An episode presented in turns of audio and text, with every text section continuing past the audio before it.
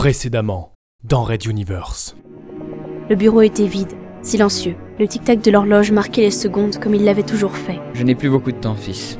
Tu as dû remarquer que je ne suis qu'une projection de l'horloge. Hunta écoutait d'une oreille, mais il ne pouvait guère se concentrer, le cœur battant toujours la chamade. Navré Vernek, ma venue s'arrête là. Vernek, je ne suis pas mort lamentablement. Ton père ne voulait pas vous impliquer. C'est pour cela que je suis mort loin de vous. Retiens cela, mon fils. Disparu. Vernek Hunta se retrouvait seul, seul dans cette pièce vide, seul, comme toujours. Quand rugit le second intercom de la pièce, celui près du canapé. Monsieur le commandant, ici le professeur Swarkov. Vous, vous devriez venir voir immédiatement au laboratoire. Il se passe des choses incroyables. Red Universe.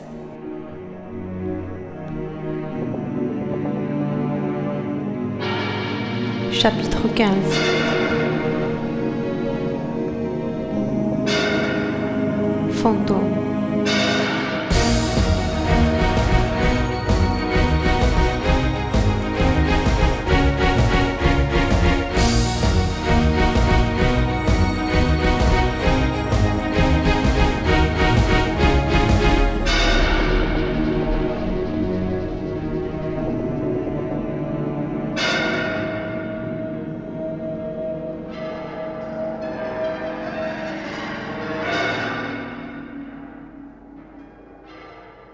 Onzième épisode. Reprenez votre sang-froid, soldat Et montrez-moi de quoi il s'agit. Le soldat bredouillant hésita, mais n'osa pas faire front à sa chef, même si ce qu'il avait vu l'avait visiblement terrorisé. Il ne manquait plus que ça à Onawan. Alors que les appareils dysfonctionnaient en tout le vaisseau, un sergent paniqué tremblait comme une feuille en lui racontant une histoire incroyable. Un disjoncteur explosa justement à quelques mètres d'eux alors qu'ils approchaient de l'entrée scellée de l'hôpital. Ils perdirent plusieurs minutes à résorber un début d'incendie avec deux extincteurs. Restez ici pour surveiller si tout est bien éteint. Mais l'autre ne la regardait pas. Il tendait le doigt en direction d'un point derrière elle. Le commandant se retourna d'un trait, la main sur son revolver. Des dizaines de personnes marchaient sur le même palier qu'eux, mais s'ils avaient été humains, ils ne l'étaient plus.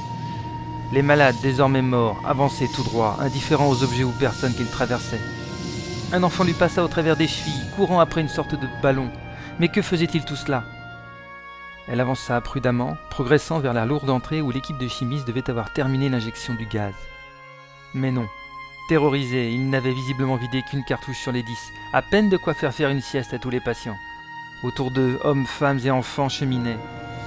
Onawan serra les dents, une distorsion sauvage, une nouvelle, montrant le passé ou l'avenir. Et ici, un mélange subjectif de frayeur et de mauvaise conscience généralisée. Elle ne prêta plus attention au mirage de ses âmes perdues. Son cerveau fonctionnait à plein régime car elle se devait de trouver une solution, d'autant qu'une équipe de journalistes filmait toujours. Ils retransmettaient les images sur les deux transporteurs. Voyons. Si les exodés tremblaient de peur à l'idée de sombrer dans la folie, ils n'en restaient pas moins conscients de l'horreur de la situation. Et devant les images des médias, ils projetteraient les fantasmes d'une culpabilité refoulée au travers d'une de ces distorsions dont l'impasse avait le secret. Théorie peu convaincante pourtant, les illusions apparaissaient autour de ceux qui les projetaient pas à des kilomètres. Devant elle, le caméraman se crispa, faisant son possible pour capter un maximum de la scène, bien que l'ingénieur du son s'était enfui, et que le journaliste pétrifié évitait par superstition tout contact avec les revenants.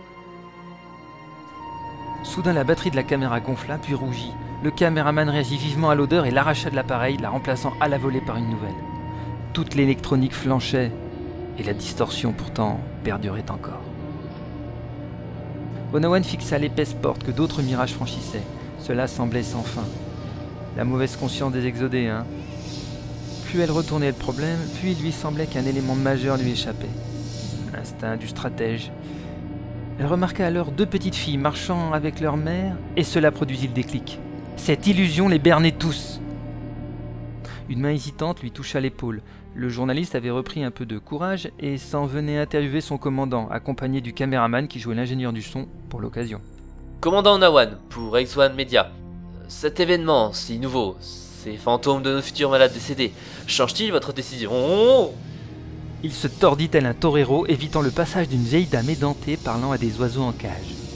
Monsieur le limier, c'est cela? Vous méprenez sur l'origine de cette illusion. Ces mirages ne sont pas tous des personnes malades. Certaines d'entre elles ne sont même jamais entrées dans l'hôpital.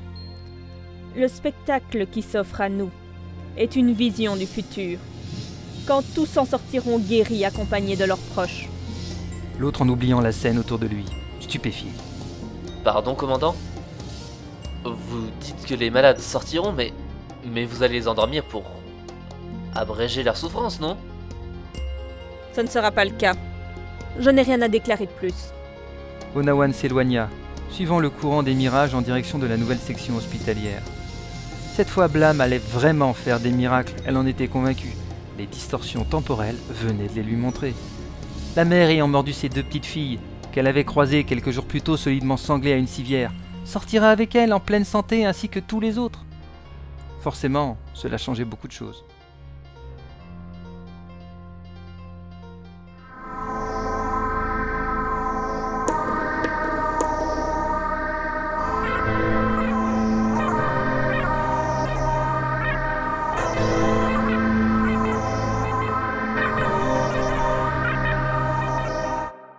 Raid d'univers à suivre.